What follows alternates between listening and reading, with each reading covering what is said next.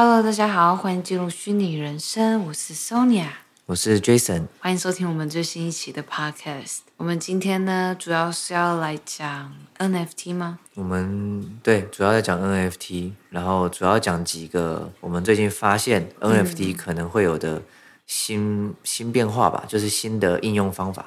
然后就记我们的上一集，呃，如果大家有看的话，上一集讲的是跟游戏有关，游戏赚钱嘛，现在都是流行这个区块链游戏，然后边玩边赚，对吧？对，GameFi。那么现在我最近呢又发现了一个新的字，叫做 SocialFi，所以你可以合理推论嘛，GameFi 如果是用游戏赚钱，SocialFi 是什么？社交媒体平台赚钱。对，所以就是你光是使用社交媒体平台，你也能赚钱。我觉得这对我来说听起来还还蛮疯狂的。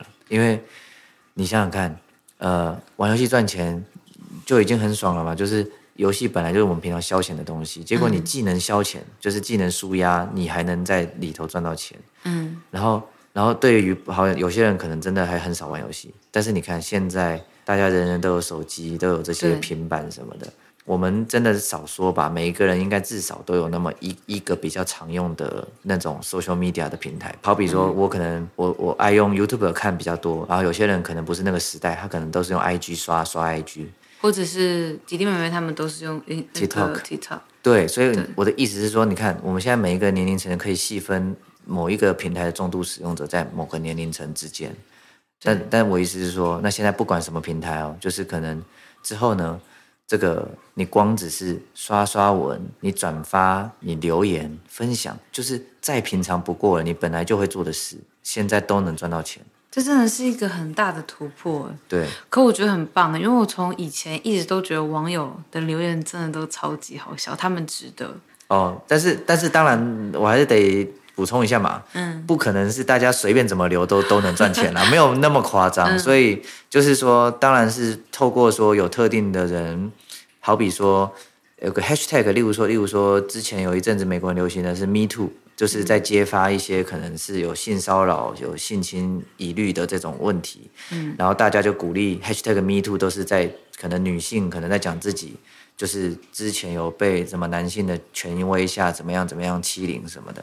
那那一阵子，这个 hashtag 就变得很重要，嗯，而且变得很多人使用，甚至是甚至可能有些人发根本跟这个无关的文也在那边迷途你懂吗？嗯，那你看这样子，其实对于创造这个 hashtag 的人而言，其实他应该可以享有一个更好的待遇啊，或者是说价值变现啊，对吧？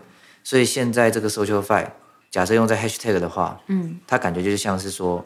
其实今天如果有什么 hashtag 啊、呃，它有影响力了，然后呢，大家开始用了，那你把这个 NFT 化，也就是说让这个 hashtag 拥有这个数位资产的证明，那就变成哎，不是说你们今天呃，就是说大家谁都可以用，然后用完之后的这个价值变现都一样，没有，就等于是先 NFT 的那个人，嗯、还有你购买这个 hashtag 的 NFT 的人，那你可能去使用，那你就会。你就会得到一些分润，嗯，对，所以说它当然还是有经过一些规则的，嗯，不可能大家随便留随便赚，那这样世界大乱了。了解，对。然后另外一个，我觉得在 NFT 除了给到这种一般人这样留言啊、推文的人，也有点赚钱的机会。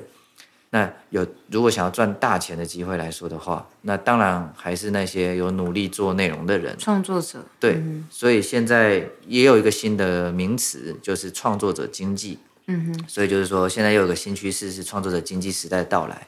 嗯。那呃，大家可能觉得这也没什么好说，反正现在不就是都都是网红了吗？对吧？对啊，你知道以以前刚做就是做新媒体平台的时候。我身边朋友是觉得说，他们不觉得这是一个工作，嗯，可能那时候就已经有在接业配或干嘛的，然后那时候坚持下来的人，现在一个月我觉得一百多万都是有可以的，台湾啦。可是我说，如果在美国的话，那就更多。所以我，我我我我会觉得，而且到越来越后面，大家才知道这个创作者这件事情，它其实是难度是很高的，他会的东西其实很多。对对，然后我觉得现在的话。只能说这个创作者经济，像你接下来要说的事情，就是大家会去更认同创作者不是一个随便的工作。对，而且我觉得越到后面，就是越到像 Web 三点零这种时代，嗯，其实那些表表象的价值或物质的东西，都渐渐的价值都在降低。因为像娱乐型的，对对对，就是说娱乐型的东西，或者是说，呃，我的意思是指。现在变成，因为我们刚才讲的是内容创作者，他其实真正的价值就在他一直输出内容，他要一直一直输出，而且现在版权意识的兴起之后，你就更不能够随便在那边复制贴上输出内容，就是你输出的其实根本不是你的内容。那其实现在的平台都一直都。好的健康的平台都有往这个方向严加控管。你还记得那个时候，我们经过一间店，然后播着迪士尼的歌，而且只是稍微录到一下而已哦，那个影片就被下架。所以你看，迪士尼很前卫哦。对，他们很早就这样了。他很早就知道 IP 的重要性是什么。对，我像我其实我一直都还蛮喜欢看小红书的。嗯。然后呃，以前呢，就是如果说你要去复制或或者是转发文的话，在就是在小红书以前还蛮容易看得到的，可是现在是只要你这样做，你都会被爆料。嗯、对，坦白说，我讲一个我自己的例子好了，嗯、就是我我我之前也曾经尝试过。弄一些量产型的影片，然后那种那种影片，我可以一天做十二个去发。大家一定想说，我一天十二个是什么东西？所以 说说白了就是非常找人做呢。对，我就说说白了就是非常 SOP 化的内容。嗯、那所以这样内容的缺点其实就是它很制式化，然后而且量产你就一定需要一些内容来源，所以变成说坦白说那个内容的原创性就很低。那我要讲这个的重点是什么？是因为我当时做这个的时候。完全没有问题的，而且而且也有得到一定的效果，就是一定的频道成长啊，嗯、影片观看数甚至也是很高。你那时候最高的影片多少？最高影片两百万多，两百多万吧。对啊。好，但是哦，嗯、但是我跟你跟大家说一件事，就是大家如果想要，就像刚刚 Sonia 讲的，就是想要走这个创作者，对，真真的不是。不是，不要把它想得特别容易，就是不要把它当成是一个很轻松的东西，它就是一个职业。然后，对，我讲回来，我的频道是说，现在我那个频道就就就有被这个 YouTube 就是被识识别说啊，很多很多的东西，你你你这个内容重复，或是说你你这个有版权的疑虑，有版权声明，有的没有的，所以就会导致说你出这样大量大量内容，你也无法好好的盈利。所以就是以前是因为新媒体那个时代还很新，就像现在加密货币一样的新，所以规则都还没有出来。但是现在大规则都出来了，嗯、所以现在还想继续做网红、想做创作者的人，真的要有一定的综合实力，尤其是对于内容输出要有很好的理解能力啊，然后很大的这种愿景，就是你有你要有个很大的目标，说我想要带给大家什么，嗯、然后你就要你就要在这里头真的是一直。真的要挖自己的力量去输出。而且大家一开始都会觉得说，就是娱乐型比较好做，比较容易有流量。可是其实娱乐型后来也会遇到问题，就是要怎么转型？因为未来就是知识内的东西才会比较有价值，也才会比较久。娱乐型的话，可以说算是昙花一现，除非你有去跟一些。做结合一些东西去做结合，对，像讲这个，我就是又想到迪士尼，嗯、就是他们真的不得不佩服他们。虽然他们很小气嘛，就是我们随便录一下，旁边有一点他们的音乐就要被就要被静音嘛。很好笑的事情，这、嗯、我忘记在哪里看到的，嗯、就是他们说，因为不是常常会有一些私密影片外流外流嘛。我也有看到这个，嗯、对 Facebook，嗯、然后他就说，当你要拍这个的时候，请你播着迪士尼的音乐，因为。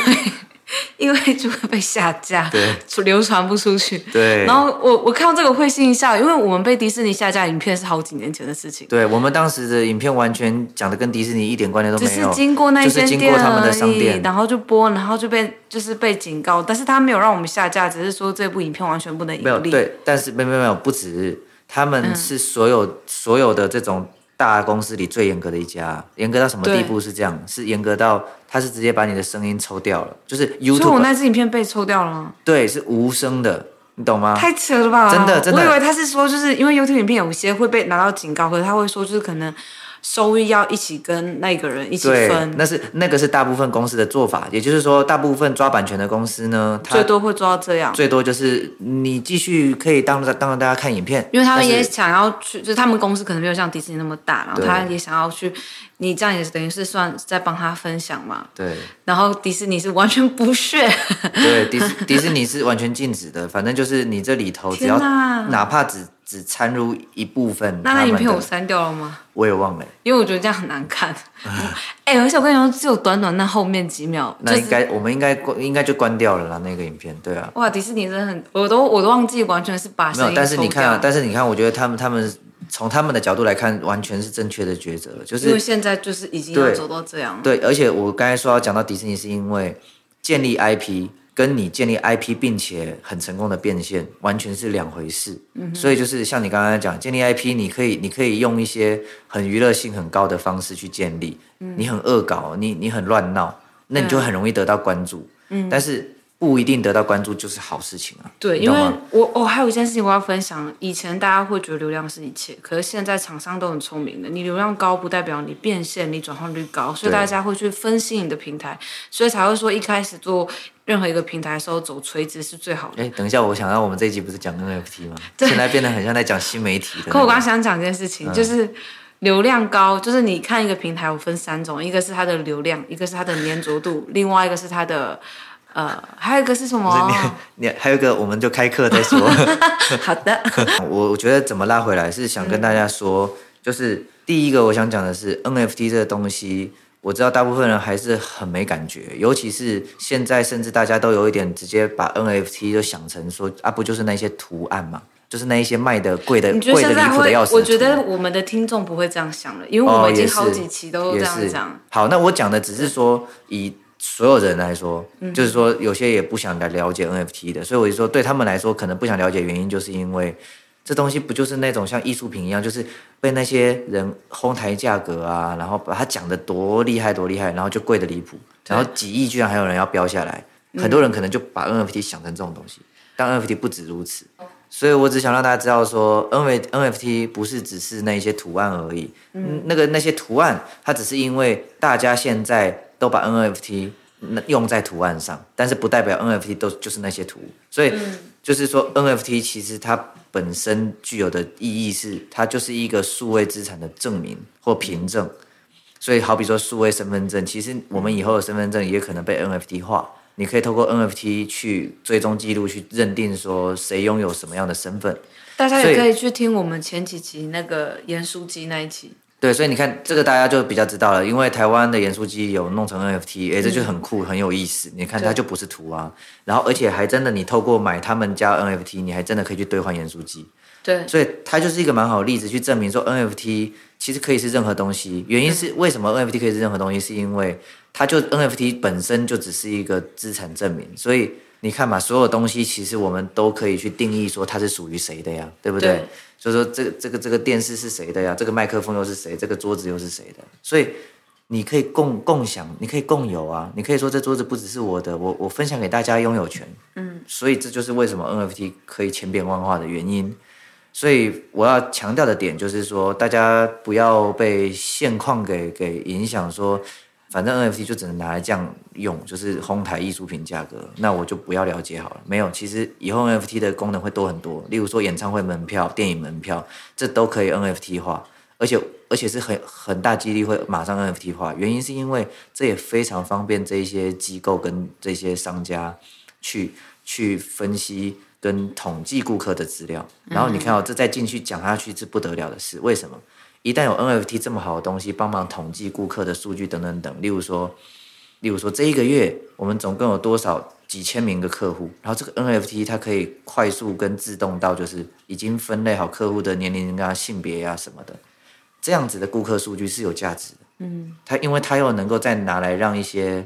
店家去分析，好比说，我可以分析我下一年我要进多少什么货，嗯哼，我要卖多少什么东西，根据根据这种顾客的消费数据，嗯哼，所以然后甚至又会有这种中中介平台专门去贩卖这种数据。当然了，这个就是会去身份化，也就是说会在保护大家真实身份的情形下卖，不是像现在这种。犯罪，对对，因为现在其实是有一些网络犯罪集团，他就是在贩卖各资。我这边顺便跟大家讲，小心一件事，就是我不知道台湾现在这种问题严不严重，就是常常会有莫名其妙的陌生电话打来，然后有些人的习惯是接，有些人是一律不接。我就是都不接的那一种。对，我们现在都养成不接，为什么？我想跟大家讲，不知道有没有人呃呃看过了，其实也有文网网络分享，但是就是提醒大家一下。很多电话打来了，你接了之后什么声音都没有，又挂掉。你想说这样还好，我也没有受伤害，因为又不是要骗我什么东西，对吧？嗯。没有，但我告诉你，那个东那个东西的功用通常是这样，他在确认这个电话是不是现在有人在用。所以他打来，如果你在那边喂喂，你如果这样子，他就知道有人在用，然后然后他就自动挂掉之后，但他就会记录这个电话是可以卖出去的，因为电这个电话有人在用。是，我不知道这件事情。对，所以我意思是说现在。还没有很好的机制跟法律在管控这一切，嗯、所以大家现在还是要小心。对，小心这种专门卖人的资料的的这种犯罪。我现在电话号码就是。如果他没有在我的通讯录里，我一律不接。如果是如果是要找到我的人，他一定有办法找到我。就譬如说，我有很多社交平台，他们一定会去那边私讯就 OK。对，我觉得现在真的就是建议大家，虽然有点麻烦，但是养成习惯，就是你真的觉得这个电话有可能还会打给你的这种，你就赶快记下名字。我的意思说，记进通讯录里，这样子人家打来，你就不会忘记说这个电话是谁。对，哎，还有一件事情我也可以跟大家分享，就是 Google 有那个 Google Voice，哦，它可以暂时给你一个电话号码，你可以持续永久。然后那个电话号码呢，它它的要求是你一定要有一个真的电话号码。嗯。然后可是，比如说我的电话号码多少，我先给他，然后他帮我让我选一组可以用的电话号码，所以就等于是说很方便，是你的客户是都知道那个电话号码。然后也还有有时候我们注册平台要电话号码，对不对？嗯。你也可以放那一支。嗯。你就不是说好像被绑在一个真实电话号码，然后你又有疑虑，就是这个平台知道你的真实电话号码这样子。嗯，对，你看，你看这个东西现在很实用，就是因为它可以帮你区隔清楚你的隐私范围嘛。对。就是说，哎，我这个电话号码一律都只用在干嘛？所以说绝对不会侵犯到我之前不知道个人的电话的的这种地方。我之前不知道我的电话号码真的是散播哎。对。对，我，我以前我跟你讲，我以前也是都接的呀，因为我以前就是怕错过任何的重要的讯息或来电啊。但是现在真的太严重了，就是这种卖资料的人，所以就变成一堆垃圾电话打过来。我我还想到一个小 tip 可以给大家，嗯、就是陌生电话，如果你还是担心有有有没有错过你真的需要接的电话的话，还有一个很简单的辨别方法，就是你看那个未接来电的记录，如果同一个电话有打给你两次甚至三次的话，那他他基本上就不是诈骗或者是想要确认你的个资的了。Apple 有时候会跟你讲说他可能是谁。哦，对啦对啦，但是反正我只是觉得重复的电话就就比较可以安全。那那种不是重复的，然后又是莫名其妙地方打来的，就都不要接这样子。然后等一下，我要我要再把话题拉回来。所以话说回来，我只是想讲说，现在各自的问题仍然还是很严重，很严重，但是之后。NFT 它它也能够帮助到的事情，也也算是这种对于这种资讯的管控，然后包含说，因为大家在去中心化的平台里头是一串代码，也就是你是你是隐匿住你自己居住的城市地区以及你是谁，你的真实姓名等等等，都是可以隐蔽的。所以说你去消费会产生消费记录，但是不像现在这样，我们随便什么办一个 VIP 都要把我们的名字跟电话号码跟 email 写下来，以前。以前是这样，但是以后不会是这样。所以，关于我刚刚讲的那种，就是说，当一个 NFT 它被拿来就是收集我们的消费者数据的时候，我所讲的不是这种，就是都知道你是谁住哪里这么恐怖的，是，而是大家都是匿名，但是我们所做的消费行动里头有的这种选了什么商品啊。然后在几点几分买的呀？那这些东西都可以作为，还有包含支付方式啊，这些东西只要统计成大数据，都是很有价值的。对，所以我们今天 NFT 一直离题，一直拉回来讲，不知道大家就是有没有 有没有听听到一些有用的资讯？对，我们今天这是一个总结一下最近的听到的或看到的一些。新闻，然后想跟大家分享。对，反正 NFT 是比大家现在比现在它它能使用的方式还还有更多的用法的，现在只是冰山一角而已，所以大家真的可以尽情期待。我觉得你知道吗？其实我觉得一开始听到 NFT，前几期我也差不多是那样，非常不知道 NFT，而且我也没有很想了解。嗯。可是我觉得像常听我们节目的人，嗯，也会跟着我我们一起。慢慢的打开。对我我我觉得对这边也想跟大家说一下，就是我们不是什么专家，我们也是一直在吸收新知识，然后一直在看新闻，一直在注意这些产业的变化。对，所以。